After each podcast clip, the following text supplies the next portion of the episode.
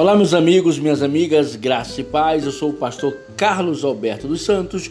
Que bom que você apertou o seu play. Você está no podcast Fé, Política e Cidadania. O tema que nós iremos abordar hoje é País Forte é reflexo de voto consciente. Em período eleitoral, muito se fala a respeito da necessidade de se votar de forma consciente. Para algumas pessoas, votar consciente significa estar bem informado sobre os candidatos, suas promessas, históricos, etc. Partindo desse pressuposto, seria apenas uma questão de comparar projetos e perfis políticos para se ter um voto consciente. Mas será isso suficiente para um voto verdadeiramente consciente? Creio que não. O voto consciente passa necessariamente pela compreensão das limitações do poder dos políticos e do Estado. E não fala apenas de saber das funções e competências de cada cargo em disputa, o que faz um vereador, um senador, um prefeito, governador ou presidente, mas sim de compreender o perigo de governante ou legislador não corresponder às nossas expectativas. Além disso, é um completo devaneio acreditar que realmente nos tornaremos uma sociedade mais desenvolvida, próspera e justa, simplesmente delegando a eles atribuições e responsabilidades que cabe a nós como indivíduos e como comunidade sociedade civil. Nossa política é denominada pela lógica de que ganha quem promete mais, entre aspas, direitos, fecha aspas, e benesses. Ignora-se que tudo aquilo que o governo dá ao cidadão é nada mais do que uma porção daquilo que ele antes retira por meio de impostos do bolso do cidadão.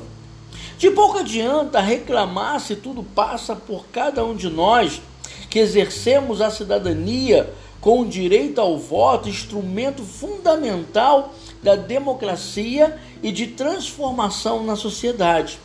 Porém, o que vemos nos dias de hoje é que as pessoas não estão dimensionando a importância do seu voto na construção de uma sociedade mais justa, fraterna e igualitária. O voto virou uma moeda de troca, não se pensando mais no coletivo e sim naquilo que imediatamente trará algum pequeno benefício, esquecendo-se o que virá depois, o futuro. O voto é a conquista do povo e em prol dele é que deve ser usado, com critério e também responsabilidade. A escolha de um governante exige grande responsabilidade. Afinal, a eles caberá a tomada de decisões vitais sobre o futuro de todos. Apesar do desânimo causado por anos de dificuldades e corrupção, a política, as instituições ainda são os meios que nos permitem o acesso a direitos, liberdade e cidadania. A política é responsabilidade de todos os cidadãos e os candidatos eleitos são responsáveis por elaborar as leis que interferem diretamente na vida de todos. Voto é a forma legal de expressar a nossa vontade para escolher quem nos representará no governo de nossa cidade, de nosso estado, como também de nosso país. Voto branco e voto nulo. É importantíssimo saber e conhecer. Entendemos que uma parte considerável do eleitorado opta por votar em branco ou anular o seu voto.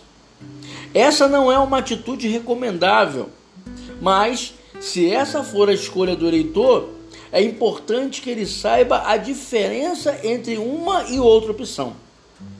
O voto em branco é aquele que o eleitor não manifesta preferência por nenhum dos candidatos existentes, abdicando de seu direito de votar e deixando assim a escolha dos eleitos nas mãos dos demais eleitores.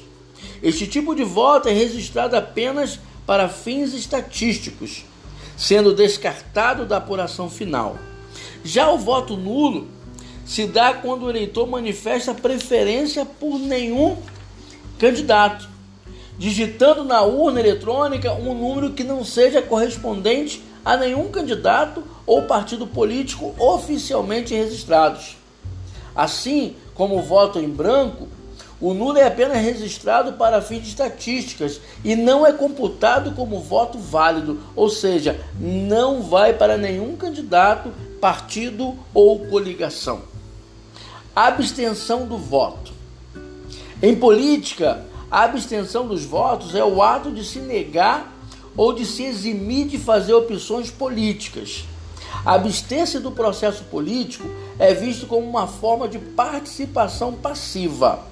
No entanto, o voto ele é obrigatório. A ausência de votantes deve produzir uma constatação e um efeito imediato na campanha.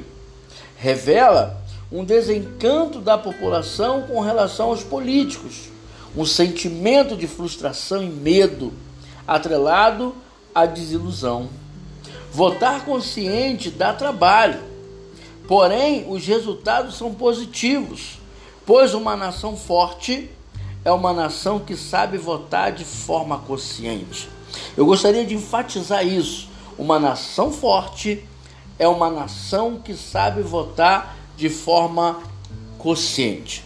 O podcast de hoje teve como tema País Forte é reflexo de voto consciente e eu quero finalizar deixando um pensamento de Júnior Mesquita que diz assim: o poder só emanará do povo quando os mesmos entenderem que consciência política é uma questão de sobrevivência.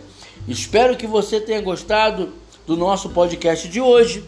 Que Deus abençoe a nossa cidade, que Deus abençoe o nosso estado, que Deus abençoe o nosso país. Em nome de Jesus, um grande abraço a todos.